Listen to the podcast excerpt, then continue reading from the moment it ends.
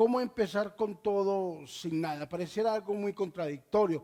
Pareciera como si nos estuviésemos contradiciendo lo que estamos diciendo, ¿verdad? ¿Cómo empezar con todo sin nada? ¿Sabes de que Dios es especialista en arrancar de cero? ¿Por qué? Para que la excelencia sea de Dios y no del hombre.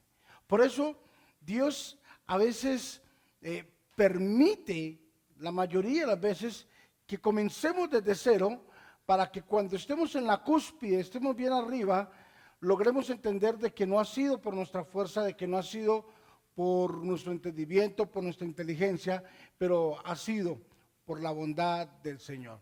Así es de que eh, Capital Cero nos va a enseñar cómo empezar a hacer todo lo que tenemos a nuestro alrededor con tan solamente lo poco que logramos tener. Diana compartía hace ocho días y decía, eh, ciertamente dejando atrás todo lo que ha pasado y extendiéndome a lo que está delante, prosigo al supremo llamamiento. Nos enseñaba de cómo Dios va a utilizar no lo que vivimos, sino lo que Él tiene planificado para nosotros. Así es de que una de las cosas más importantes que tenemos para aprender en esta serie o en, esta, eh, en estas enseñanzas es de que para ver el éxito en nuestra vida y para ver cosas grandes y reales es necesario tener reglas claras. Sí, Señor, reglas claras. ¿Qué significa esto? Tener específicamente claro qué es lo que vamos a hacer. Si queremos ver resultados, tenemos que primero saber para dónde vamos, por qué vamos, con quién vamos y cómo vamos a llegar a donde nosotros queremos ir. Y sabes que colocar reglas claras para poder dar inicio a lo que nosotros queremos es como, yo le pongo este ejemplo, es como cuando hay una fuente de agua. Y esa fuente de agua comienza a salirse, ¿cierto? De ahí de su fuente. Y si no hay un camino específico, no se va a poder llegar a donde quiere la desembocadura de esa fuente. Me explico. Si se desborda la fuente y no hay un camino trazado por donde va a recorrer el agua, el agua se va a esparcir. Pero si se marca un camino y se comienza a desbordar el agua por ese camino, el mismo camino irá a conducir el agua hacia donde queremos que llegue. Sabe, querido, que así es la vida. Así son los propósitos que nosotros nos marcamos en el Señor. Solamente podemos servir a alguien con quien la tenemos clara qué es lo que quiere. Si tú me dices que cuáles son los libros que más leo de la Biblia, sin duda alguna tengo que decirte los cuatro evangelios, Mateo, Marcos, Lucas y Juan. ¿Y qué otro libro? El hecho de los apóstoles, los hechos. ¿Por qué razón? Para mí es muy importante esos, libros. Primero, porque Mateo, Marcos, Lucas y Juan nos van a hablar de la persona a quien le vamos a trabajar. Y el libro de los hechos nos dice el trabajo que tenemos que realizar de la persona que estamos hablando en los cuatro evangelios. Entonces, la tengo que tener muy clara. ¿Para qué? Para poder llevar a cabo cuál es el propósito de lo que yo voy a trabajar. Solamente podemos servir a alguien que es claro en transmitir aún sus propias expectativas. Cuando el papá da una orden en casa, cuando mamá da una orden en casa, tiene que ser conciso. No puede haber la opción de que, hijo, si tú lo quieres hacer, lo tienes que hacer. No estoy hablando de caer eh, en, lo, tirano, no estoy hablando de, de caer en lo impositivo, pero sí estoy hablando de hablar con una autoridad y poder revestir a nuestra familia, a nuestros hijos y decirles, hay una autoridad en casa. Así son las reglas para el éxito y para la vida. Hay que tener en claro, mi querido hermano, mi querido amigo, de que todo en la vida demanda de unas reglas, de que todo en la vida demanda de unas ciertas condiciones. También como hay una libertad, también debe haber unas condiciones y debe de haber o debe existir también algunas negaciones a las cuales tenemos que acudir para poder ver hecho una realidad los planes y los proyectos de vida que tenemos. Y hay tres cosas importantes en este tema sobre las reglas claras que yo quiero que lo tratemos en esta noche. Son tres cosas supremamente vitales, importantes, básicas y muy fáciles de digerir y de entender. La primera es el jardín del Edén. Y para eso quiero que miremos eh, en el libro de Génesis, capítulo número 2, versículo 15 en adelante dice, tomó pues Jehová al hombre y lo puso en el huerto del Edén para que lo labrara y lo guardase. Y mandó Jehová Dios al hombre diciendo, de todo árbol del huerto podrás comer, mas del árbol de la ciencia del bien y del mal no comerás, porque el día que de él comieres, ciertamente morirás. Dios bendijo a Adán, Dios bendijo a Eva y les dijo, fructifíquesen, multiplíquesen, ¿verdad? Los puso en un jardín para que disfrutaran de la creación de Él. Los puso en un jardín para que disfrutaran, mas no para que sufrieran. Creó todo lo que había a su alrededor con el firme propósito de que el hombre fuera feliz. Pero note que en medio de la felicidad, en medio de la libertad, Dios le colocó también unos, unas reglas y le dijo, no comerás del árbol del bien y del mal. En medio de todo le colocó una regla. O sea, como quien dice, disfrute, viva, ¿cierto? Goce todo lo que tiene a su alrededor, pero con una condición, no comerás del árbol del bien y del mal. Cuando Dios le dijo y le puso las reglas claras a Adán y a Eva, en otras palabras, creó una expectativa en la vida de Adán y de Eva. Y algo que Dios le quería recalcar en la vida a ellos era, hay que ser claro y específico. Lo primero que hay que entender es, hay unas reglas que no las podemos ultrapasar. Hay reglas en tu vida que tú no puedes ceder. Hay cosas en tu casa que tú no puedes permitir. Hay cosas en tu vida que tú no puedes coquetear con esas cosas porque te van a perjudicar, te van a hacer daño. Hay ciertas actitudes, hay comportamientos que son nocivos para un matrimonio, son nocivos para un noviazgo. Ciertas condiciones que son nocivas para una empresa, para nuestra, para nuestra economía. Hay cosas que son nocivas para nuestra iglesia, cosas que son nocivas para nuestra vida espiritual, para nuestra vida como ministros, como servidores del Señor. Lo que quiero que tú entiendas en esta noche hoy es de que hay reglas claras. Dios nos ha colocado en un Edén, sí, aunque estamos rodeados de diversas dificultades, de diversas cosas difíciles que atormentan eh, nuestro diario vivir, en medio de todo Dios dice, vivan bien.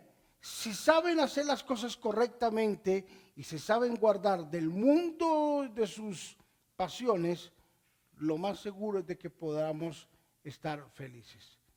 Entonces, como primer punto es debemos de obedecer, que a pesar de que vivimos felices, hay unas reglas que Dios establece para que la felicidad no sea embargada. A veces cometemos gravísimos errores. entramos a explorar campos que no tendríamos que explorar. A veces comemos del árbol del bien y del mal, el conocimiento que no es para nosotros muchas veces, como lo dice la Biblia, y los resultados son nefastos. El conocer las reglas que Dios está mandando es absolutamente maravilloso. ¿Sabes por qué? Porque Dios nos está evitando dolores, Dios nos está evitando caer en ciertas cosas para que más adelante no tengamos que padecer esos sufrimientos. Como segundo punto, quiero que miremos Deuteronomio capítulo 7. Deuteronomio capítulo número 7, versículo 11 en adelante dice, Guarda por tanto los mandamientos, estatutos y decretos que yo te mando hoy que cumplas. Y por haber oído estos decretos y haberlos guardado y puestos por obra, Jehová tu Dios guardará contigo el pacto y la misericordia que juró a tus padres. Y te amará, te bendecirá, te multiplicará te bendecirá el fruto de, tus bien, de tu vientre, el fruto de tu tierra, tu grano, tu mosto, tu aceite, la cría de tus vacas y de los rebaños de tus ovejas, en la tierra que juró a tus padres que te daría. Bendito serás más que todos los pueblos. No habrá en ti varón ni hembra estéril, ni en tus ganados y quitará Jehová de ti toda enfermedad y todas las malas plagas de Egipto que tú conoces. No las pondrá sobre ti, antes las pondrá sobre todos los que te aborrecieren y consumirás a todos los pueblos que te da Jehová tu Dios. No los perdonará tu ojo, ni servirás a tus dioses ajenos, porque te será de tropiezo, ha dicho el Señor. Como segunda instancia, como segundo punto, para tener reglas claras, ¿cierto? Y poder empezar una vida desde cero, poder lograr empezar y fundamentar, ¿cierto? Un capital sincero. Lo segundo que tenemos que hacer es tener límites tener límites. No podemos desbordarnos. No podemos dejar a la suerte todo lo que tenemos a nuestro alrededor. Tenemos que tener límites. Dios expresó su voluntad en sus mandamientos. El que seamos bendecidos, prósperos, sanos. Dios exploró todo lo que había a su alrededor. Y por último dijo, yo los bendeciré, los multiplicaré, haré de ustedes una gran nación, bendeciré su casa, bendeciré sus hijos, bendeciré su trabajo, bendeciré sus crías, bendeciré su terreno, bendeciré su tierra, bendeciré a sus proyectos, bendeciré sus negocios, su empresa, todo. ¿Sabes por qué? Pero dice, pero si oyeres la voz de Jehová tu Dios y hicieres el bien. Hay unos límites, queridos. Hay unos límites. ¿Sabes por qué? Porque Dios es claro. Dios bendice la obra de nuestras manos. Y el hecho de que todo esté saliendo bien no significa de que estemos haciendo la voluntad de Dios. Hay gente que hace las cosas incorrectas y le sale bien. Hay gente que hace las cosas mal y le salen bien. Pero el hecho que estemos día a día, día a día, ¿cierto? Viendo la manifestación de los beneficios de la bendición no significa que estemos haciendo la voluntad de Dios.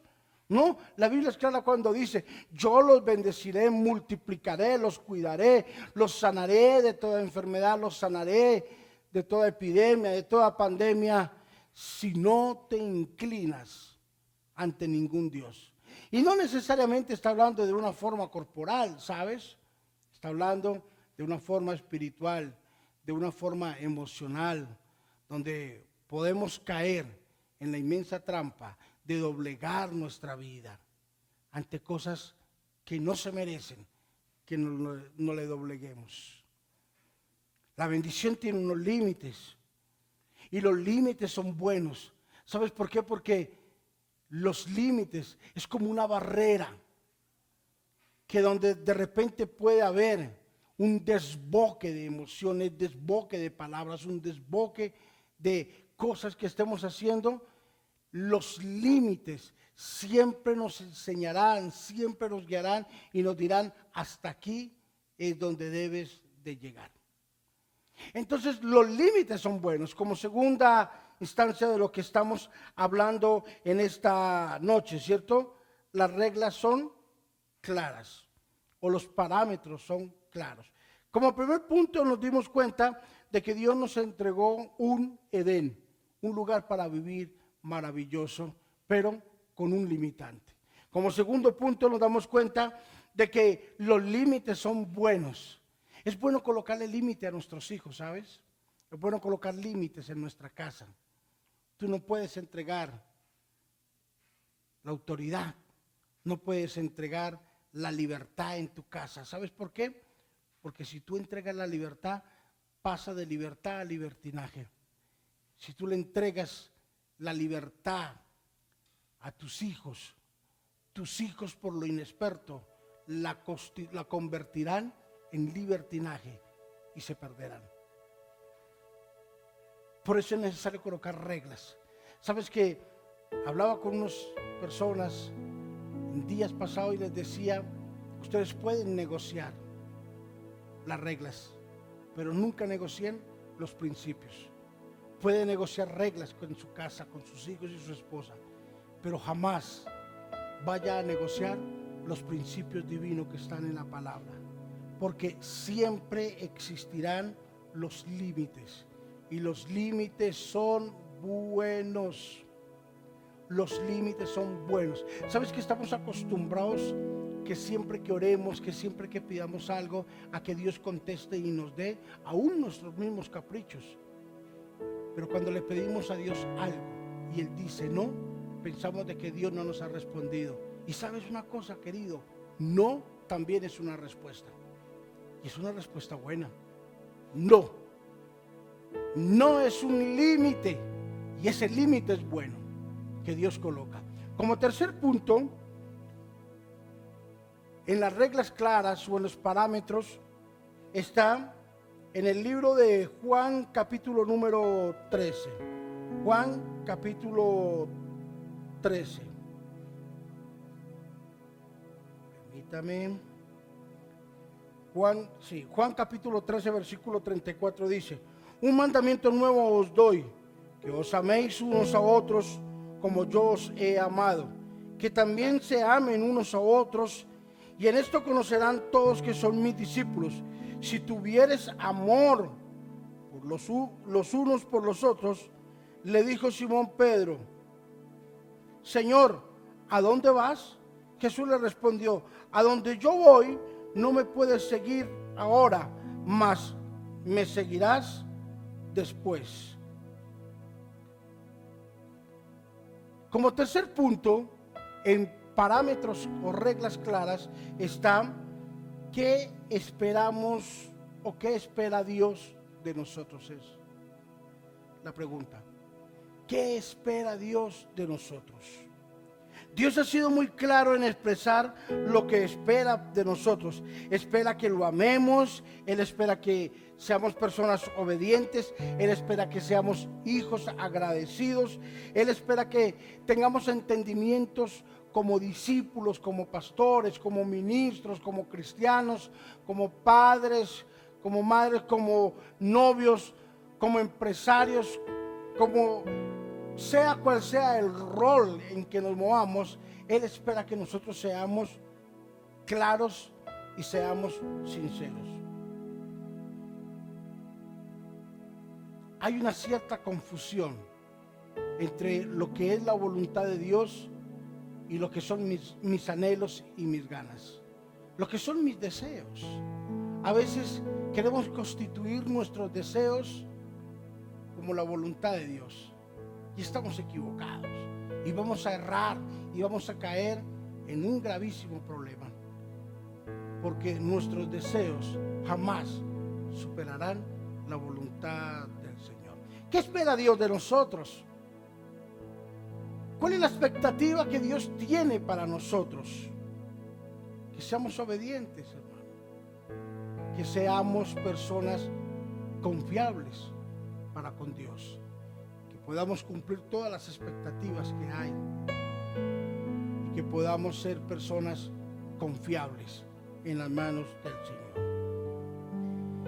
Como conclusión de lo que estamos hablando en esta noche de Capital Cero, reglas claras, entendemos que en la familia debemos de saber qué se espera de nosotros y que cuál es la función de cada uno de nosotros dentro de nuestra casa.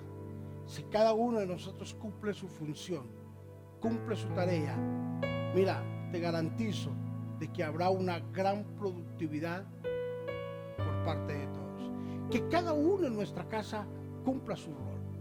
Que el hijo cumpla el rol como hijo, el papá cumpla su rol como papá, la mamá cumpla el rol como mamá, el empresario como empresario, el cliente como cliente, el pastor como el pastor. Que nadie se meta a hacer lo que no lo han llamado a hacer. Que nadie se ponga a hacer lo que no ha sido llamado ni denominado, sino que cada quien cumpla su rol. Y así vamos a ver la bendición de nuestro buen Dios. Para ah, agradar a Dios nos es necesario conocer cuál es la expectativa de Dios para con nosotros. Yo quiero decirte hoy, la expectativa más grande de Dios es de que seamos hijos obedientes. No es más. Es sencillo. Es simple. Ser obedientes. Haga lo que se le ha mandado hacer. Cumpla lo que usted ha prometido. Escuche la voz de Dios y haga lo que Dios le dice que haga. Y yo te aseguro que con estas reglas claras en tu vida, tu vida